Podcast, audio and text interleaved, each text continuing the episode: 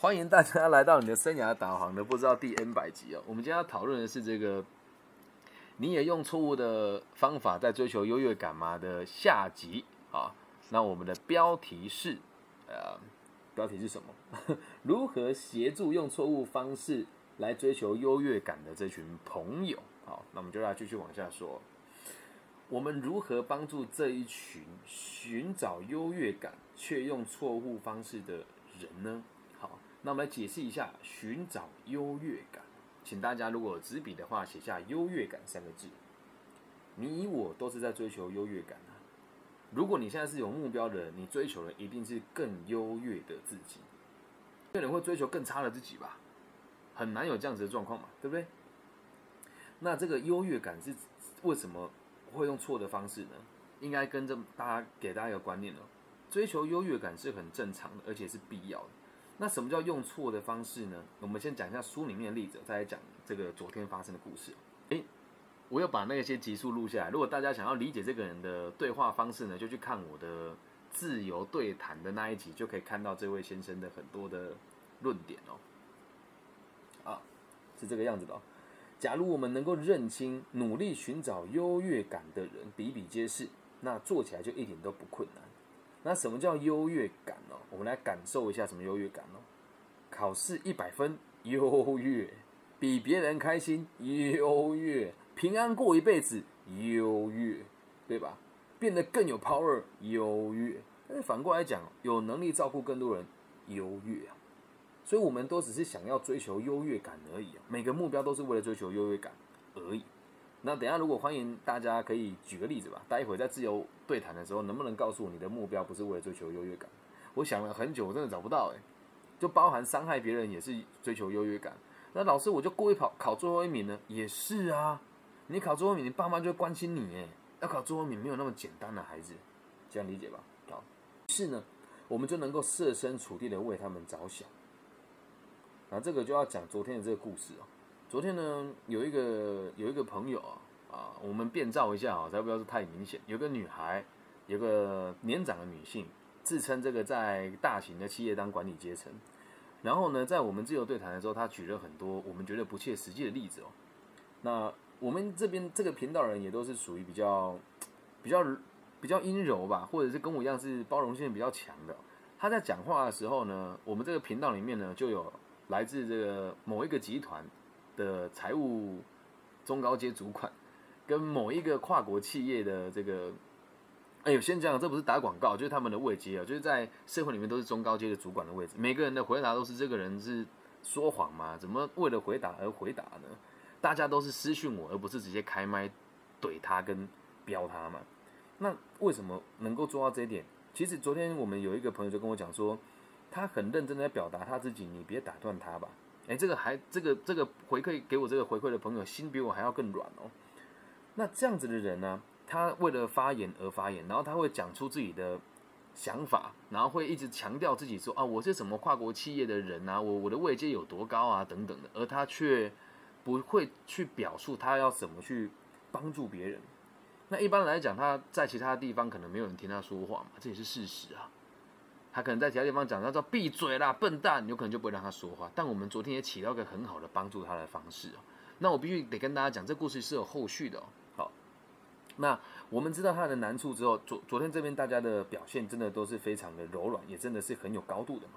那为什么我们如我们昨天在看到这位小姐的时候，能够为她设想，并且也能够理解她的行为和目的啊？她的行为是什么？努力的让自己看起来很棒。他的目的是什么？希望自己能够得到大家的认同。所以啊，他们唯一做错了，我们必须得讲，他他的他的出发点没有错，希望大家认同他，希望大家觉得他很棒，这是没有错的。他唯一做错的就是他努力的目标是没有用的。他努力的目标不是帮助人家成长，他的目标是让人家觉得他自己很棒。他举的例子有多荒谬？昨天大家都有听到嘛，对吧？他说那个逻辑思维讲了一个故事，说，呃，有一个图书馆的管理员，那他的那个有一个学生来这边跟他借书啊，然后借书的时候呢，因为书没有了，他就跟这个学生说不好意思，这个书没有了。他说这个就代表这个管理员呢没有这个做了更多的立场，没有做了更多的动机。我就说脑袋进水了，是不是啊？一个图书馆的管理员呢，他一个月的薪水就那几千块，然后你又要他去学新的系统，重点是学校有没有新的系统？这个东西得从校长交办给学务长，学务长再交办给下面的主管，二级主管再交办给他，采购案过了之后才能使用系统化嘛，对吧？这有经验的人都知道。那他的目标，他就讲了这个故事，然后拖了好一段时间，但我们还是听他说完。为什么？我从根本上是很。心疼他的，因为他的目标是希望别人认同他嘛，所以我觉得他也是想让自己更好，只是方法不对啊。那他这样子追求优越感哦，这个动机根本来讲是没有错的嘛。因为追求优越感的这样子的感受啊，会让我们努力的很彻底，对吧？会让我们很努力的去追求这件事情嘛。那昨天那位先生，他就真的很努力的在说废话。真的都是废话，很努力的在说废话。那我也没有去集合他，因因呃没有去查核他的原因是因为一我没有那么多时间。在其之二是，我有留我联络方式给他，我也希望我可以协助他，因为我我看他这样，其实我是很心疼的。我们可以很大胆的推断出，他现在在工作上跟生活上是很没有着力点的。对，好，继续往后看。他优越感会让我们每个人努力的很透彻。并且成为人类文化贡献的最大的动力跟源头。你仔细发展了，如果你仔细去想，我们追求优越感的根本就是为了能够去协助别人嘛。那如果我们把方向放对了之后，我们就会往更好的方向前进。就像今天我收到一个大陆的粉丝哦，他来信，他跟我说：“李老师，你有没有遇过别人不想改变的，或是你觉得讲不动他的？”我就跟他说了。我说我的存在呢是提供选项给他，而不是帮他做决定。他说那这样子你不觉得自己的做法很消极吗？我说这才是最积极的做法哎！我不是告诉他该怎么做，而是让他看见了可能性，取得他的同意之后，再带他去做这些改变。他说那你怎么能够确定你带给别人的是对文化有所贡献，跟对全人类是有帮助的呢？我就说我会带大家去思考本质嘛，就是在这个地方跟大家聊天的本质，就是生涯规划的老师嘛。我是做生涯规划的人，所以我的目的就是让社会更安定，让大家去追求他想要追求的生活。而我并不是告诉他你要追求自己开心，而是在这个开心的过程当中，你降低了多少对原本社会的负担，提升了多少你对于这个群体的价值。那如果每个人都用这个方法去前进的话，对立就会变得更少了。那对立变得更少，我们就会花更多时间在让彼此进步，而不是在攻击彼此啊，对吧？这就是让人类进步的动力跟源头啊。那昨天那一位那个我的学姐哦，她来的这个地方哦，哎，我性别有点错乱，大家知道我在讲什么就好了。我也是希望她可以用善用她丰富的管理经验，去帮助下一个人。她如果把自己的角度都放在于希望别人认同她的话，那一来她挣不到钱。二来是，如果哪一天这运气好，跟上了某一些人给他机会，或者是做了很好的行销，会有很多人找他聊聊天，然后付钱或者付时间在他付付出时间在他身上，那这一群人经过他的引导，可能就会是挫败跟困难。这也是要跟大家分享啊，在这个行业，生涯规划这个行业，我现在这个年纪讲这些话，不能说没有说服力的原因是，我出社会的时候是二零一二年，经济并没有很好。那如果在台湾地区啊。你大我十岁到十五岁左右的人，基本上你只要愿意在企业里面闷不吭声的吃亏、听话，哪一个人不能当到主管？而这这些人呢，也确实领了一份不错的薪水，但是只是跟年轻的族群比起来还不错而已啊。那我们这个行业现在越越来越多人前仆后继的投入目标只有一个，你问每一个生涯规划老师，我找不到第二个人会向我讲出这个话。我们做这个行业是为了老有所终、少有所长、壮有所用。那这三件事情做到了，不就是要稳定人类的心灵的感受，进而让我们去进步吗？但其他人并没有这么想，还是停留在想赚多少钱、想让多少人认同他。那这个就是我们的优越感、追求优越感的方向不一样。再往下看哦，我们人类啊，全体的生命都是沿着这个伟大的行动线去前进。哪一条行动线呢？就是追求优越感。由下到上，这书里面的原文念一次：由下到上，由小到大，由挫败到胜利。这几个字里面的玄机哦，我们可以这么理解：由下到上，指的就是从组织里面的最基层到高层，我们讲最理想的状况嘛哦，还是那一句话，少年强，国家就强嘛。好，那从小到大，除了年纪的从小到大之外，也包含着你的企业的从小到大，也包含着你个人看待这个世界的气度的从小到大。那最下面这句话最有趣喽，由挫败到胜利。诶，挫败跟胜利啊，对于追求优越有什么关系呢？我们来聊聊吧。如果讲挫败跟胜利这么二元的对立面的话，我们就讲战争哦。人之所以会战争的原因，是因为他们都认为自己的行为对自己的群体是有帮助的。所以在共同体的大小之中啊。如果你今天看全地球都是你的家人，那你自然不会在地球发生战争。那如果你今天只把你们家人当做家人，你自然而然就会跟你隔壁家的邻居吵架。这个就叫做从挫败到胜利，胜负当中去理解到什么叫做利益共同体。那在这里也可以用，也可以从另外一个角度来出发，就是在于这个竞争当中，我们也是在利益共同体啊。所有的比赛不就是促使着我们的进步吗？如果举例这个美国跟诶俄罗斯之前的军备竞赛，那是不是大家就越来越进步了呢？我们不能否认的是，在竞争当中，我们人类的群体就在做整体的向前呐。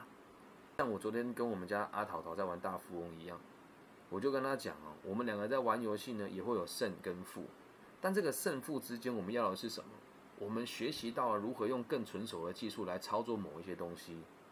又或者是我们一起杀了这段时间，什么叫杀了这段时间？就度过无聊的时光嘛。那这个回过头来，还不就是为了利益彼此嘛？但是呢，也要让大家知道，唯一能够真正掌控生命问题的个体啊，也就是真的能能能够掌控这些问题的生命哦，是那一些来有纸笔把它抄下来哦，丰富他人生命倾向的人。丰富他人，那些以此方式勇往直前的人，同时也在帮助别人的这一群朋友。那一位朋友呢，他没有站在丰富他人的生命倾向，他只有一直说我的经验，我的经验，我的经验，没有别人立场想，而且会为了发言而发言，真的很可惜。可是你要知道一件事，就跟我们前面几集讲的一样嘛。如果把它放在追求优越感这个逻辑上的话，这是一顶毛病。所以我也希望大家去写下来哦，帮助别人啊。什么叫帮助别人哦？就是让别人更好嘛。你能不能试着帮我做一件事啊？我觉得这个会对大家的帮助很大哦。试着写下你的职业，那你觉得你帮助到的人有哪些？试着写下你的职业，你觉得帮助到的人有哪些？你也可以写帮助到你的企业啊。或者是大一点哦。我们每个人的工作都是为了帮助别人哦。你说，可是我跟我老板处的很差，跟我同事也处的不好哎。也对，但为什么他不炒你鱿鱼，代表你对他是有帮助的嘛？那就有人会说了，那我们帮助别人，那别人不帮助我们怎么办？哎，这就有趣了。身为一个成熟的个体哦，你得先把你生活顾好。有的人都说啊，我觉得能力不好啊，没有能力不好，就是要跟不要而已了。没有能力不好，就要跟也要呼吁大家，如果可以的话，去想一想你的工作可以帮助哪些人。那如果想不出来，你可以去试着理解自己想用什么样子的方式让这个世界过得更好那么一些些。这不是什么伟大或是空泛的思想，这真的是非常务实的想法。不你问问那一些有钱人啊，有一些有钱人是这个样子，你问他为什么赚钱呢？他说他希望自己可以照顾自己的家人呢。还不就是帮助别人吗？还不就是帮助别人？再回到我们昨天提的那位朋友身上，你问他，他想帮助别人什么？他是答不出来的。昨天我问他，我说：“那你为什么想要做这个行业？”他只有说：“因为他现在的生活怎么样？他想要赚更多钱。”从头到尾只字未提为什么要做生涯顾问的工作，而他却说他受过某些集团的专业训练。问题来了，你觉得是那个集团教不好，还是那个集团就是这个就是用这个角度出发在做生涯规划呢？所以不代表你没有这种思考逻辑赚不到钱哦，也不代表你有这种思维逻辑就可以让你在这个社会取得这个一席之地，这都是没有相关的。但最重要的重点是，如果了解这些事情的话，我们可以去帮助更多人，又或者是让你自己过得更平静，不要让你有类似的状况去不小心伤害到别人。如果我们用刚刚这些认知的对的方法，我们不难取信于他们。哪些人？就是刚刚那一些追求优越状况的人嘛。最终哦，借由合作跟建立人类对于这个价值和成功的所有评断哦，这有点抽象，我来解一下。什么叫价值？就是有用的东西。那什么叫成功哦？真正的成功就是对全人类都有。很多时候谈判都是双输啊，怎么可能双赢？在我们的真实世界里面，没有任何的事情是双输。那都是因为没有站在客观的角度来讨论，啊，这时候举我以前的我的之前的投资的这个集团呢，我投资的时候是三百万台币，我投资了三十万，而后这间公司的固定资产大概折合台币四亿多，那我跟他们讨论的时候，因为当初签约他该给我的分红他没有给我，我大可以告他商业诈欺，百分之百会成立。我没有这么做的原因是，如果我真的这么去控告他了。一旦成立了之后，这个公司啊，负责人是他们，不是我。所以如果成立了，这公司就无法营运，那我们旗下这一百多名员工就会失业。所以我选择了退了三百步，我告诉他，咱们朋友一场，兄弟一场，你把三十万台币还给我，无所谓的。嗯，这个就是真正的双赢，了解吗？好，再往下看。那如果把它放到昨天那位朋友的状况也是一样，我留联联络方式给他。然后我告诉他，如果你真的想学习的话，你可以先跟着我去某一些地方进行，或者是先试着阅读我给你的某一些书籍。在每一次的这个晤谈当中呢，请你真实的留下你的真实姓名，给你发到网络上，给你真实的反馈，那你就会知道自己可以改进的地方有哪一些。还有，不要站在自己的角度去评量别人跟评价别人，要发现到别人关心你的时候。就尽可能来表述你自己，这都会让你显得帮你理解一件事。我协助你的目标也只有一个，希望我们可以协助别人。话说，其实我知道他听了一定也不舒服，因为他跟我是同一间学校毕业的，也大了我好几个届数。对，可是我对他应对的时候还是有情绪的吧？就真的，我不拿，就是我的学长明明可以有很好的选择，为什么你会？但我告诉他我想要协助他的这个动机，他也未必会搭理我啊，能够理解吗？但起码我做了。好，往下看哦。那我们这个借由合作呢，跟这个追求卓卓越夸张哦。他下面有给个注解，他说我们的所有行为、理想、行动和个性，都应该是以合作为宗旨的。我们的每一件要做的事情，都是以与合作相关嘛。有人呢，是彻底的缺乏社会感。什么叫社会感？我和这个就是社会兴趣啊，就是对这个社会有兴趣，就叫 social interest。大家可以自己百度一下这个词，或者 Google 一下这个词哦。那神经病患者呢？精神病患者跟这个犯罪的朋友，啊，这个公开的秘密，就是每个人都是有社会感的。我们能够由他们调整自我的风格，或是归咎别人所产生的痛苦里面，知道他们有这个知识哦。但是啊。他们如果失去勇气，让自己的生命变得更有用的话，那他的自卑情节就会告诉他，合作的成功不属于你，或者是成功的合作不属于你，所以他没有办法在社会和人家相处。我想了很久，为什么会用精神疾患跟犯罪的人作为比较呢？因为这两个状况的人都会暂时的，或者是永久的被剥离原本正常的社会。而限制到某个框框里面，所以他给出的这个结论很有趣哦。他们认为合作的成功不属于他，或是成功的合作不属于他。那这个举例书里面这个例子，我觉得很有即视感哦。他说：“叫呢，他们掉头不去面对自己生命的问题，而成立这样的这个对手对打，挥空拳以确他们个人的力量，用错误的方式在和这个社会相处。”其实啊，他诊断过有这个 ADHD，还有暴力倾向。这个暴力倾向也真的很扯啦，就人家吸毒攻击我，我我攻击他，对方受伤了，而人家判我伤害罪成立了。那我在接受辅导的时候，就会有老师跟别人说，我是有伤害别人倾向的人。如果当初跟这群人一样，就觉得反正社会不认同我，就进少年监狱蹲一蹲好了，那就真的跟这个书里面讲的一模一样。我现在会从事这个生涯规划的工作，并且以不收费的方式去服务大家，原因只有一个，我真的很不希望其他人就是面对我过去面对的事情。所以我现在常常跟人家提到台湾的这个辅导智商的某一些人的时候，我是很有情绪，这也是我还在学习成长的空间呐。好，那我再往后看哦。这也蛮精彩的。他说，在人类的分工里面呢，有一个那许多不同目标的空间。哎，这句话讲的很有哲理哦。什么叫做有一个可以容纳许多不同错目标的空间哦？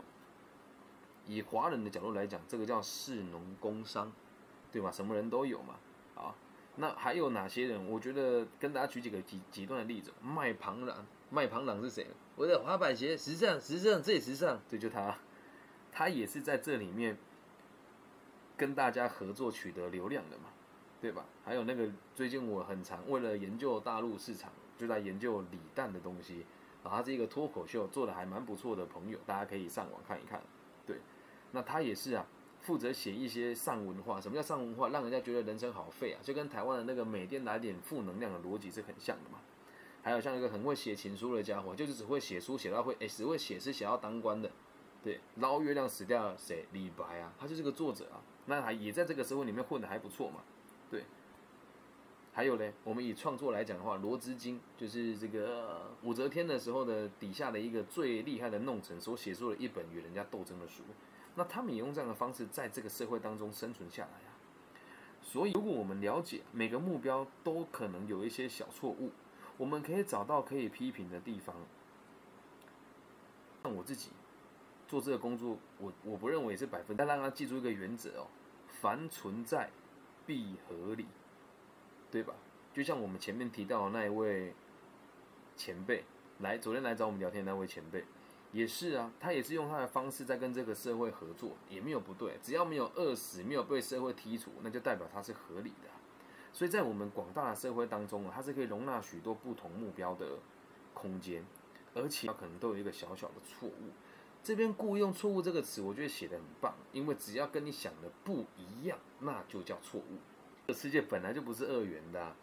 我看你，我觉得你可能某些地方做错。你看我，你也觉得我某些地方做错，但那又怎么样呢？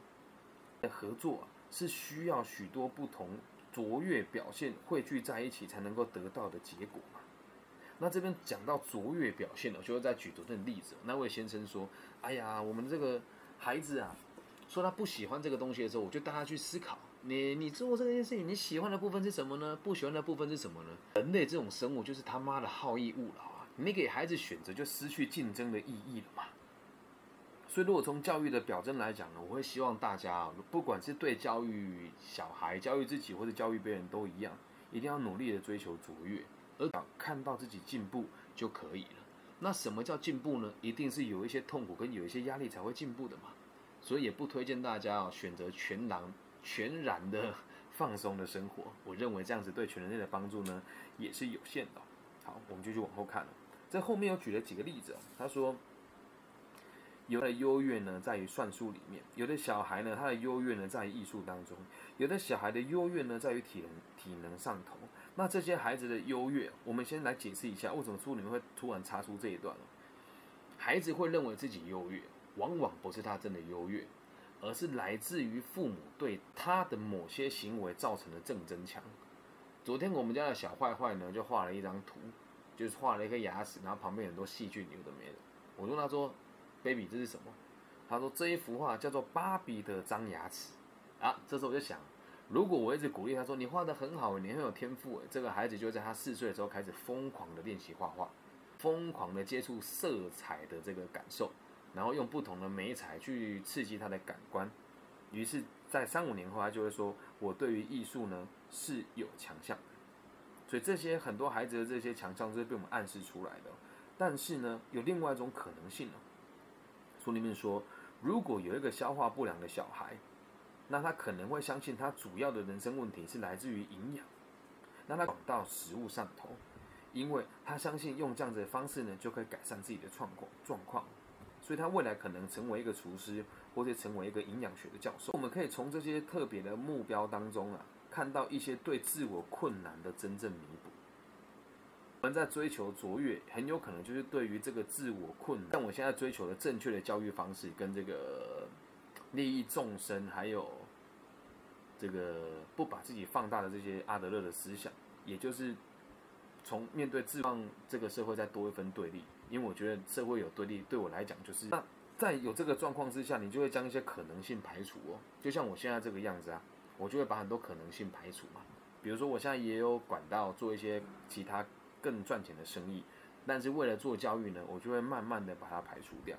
所以在追求卓越的过程当中，你要不一定是好事哦，因为你正在摒除某一些可能性。还有，你会开始训练一些自我限制的方式。什么叫自我限制哦？让自己越来越专精。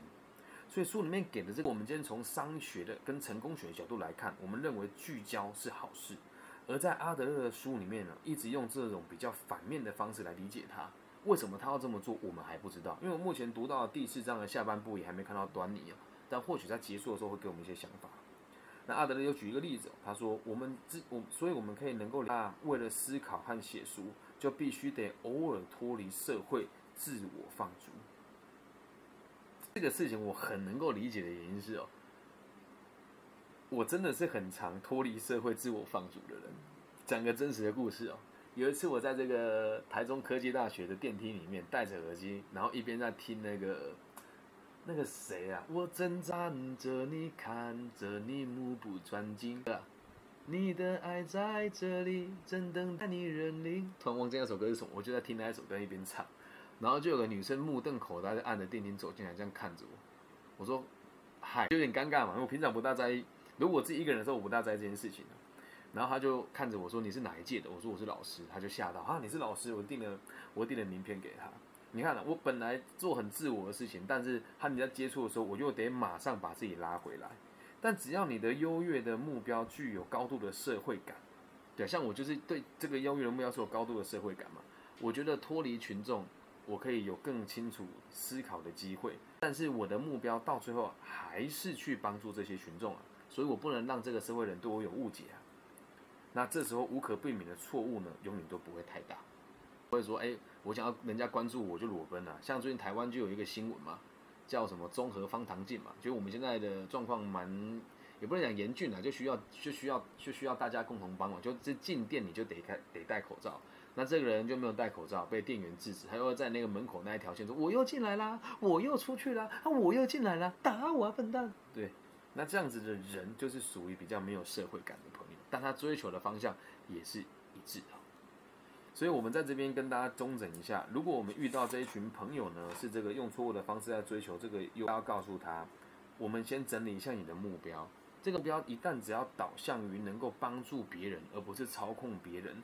他的行为呢？那我们也可以借由这样子的练习哦，去想一想你的工作跟你现在所处的地方，你有没有办法带给别人一些什么样，带给这个社会一些什么样真正的帮助？然后在我们的每一次的竞争当中，或者是这个离还有这个与朋友交友的过程，都是慢慢让你自己能够体会到，我该用什么样子的姿态活在这个世界上。我必须得说，我们尊重每一种不同的想法。然后也能够理解不同的文化的人，在这个世界上都可以被接纳。而回归到根本，假设每一个人都可以用利益他人的角度出发，借由高度的社会意识，就可以让我们的群体跟国家，甚至是整体更加的安稳。因此，也希望大家如果可以的话，也试着用这样子的方式来理解那一些对你不是那么友善的人。好，那以上就是今天全部的内容。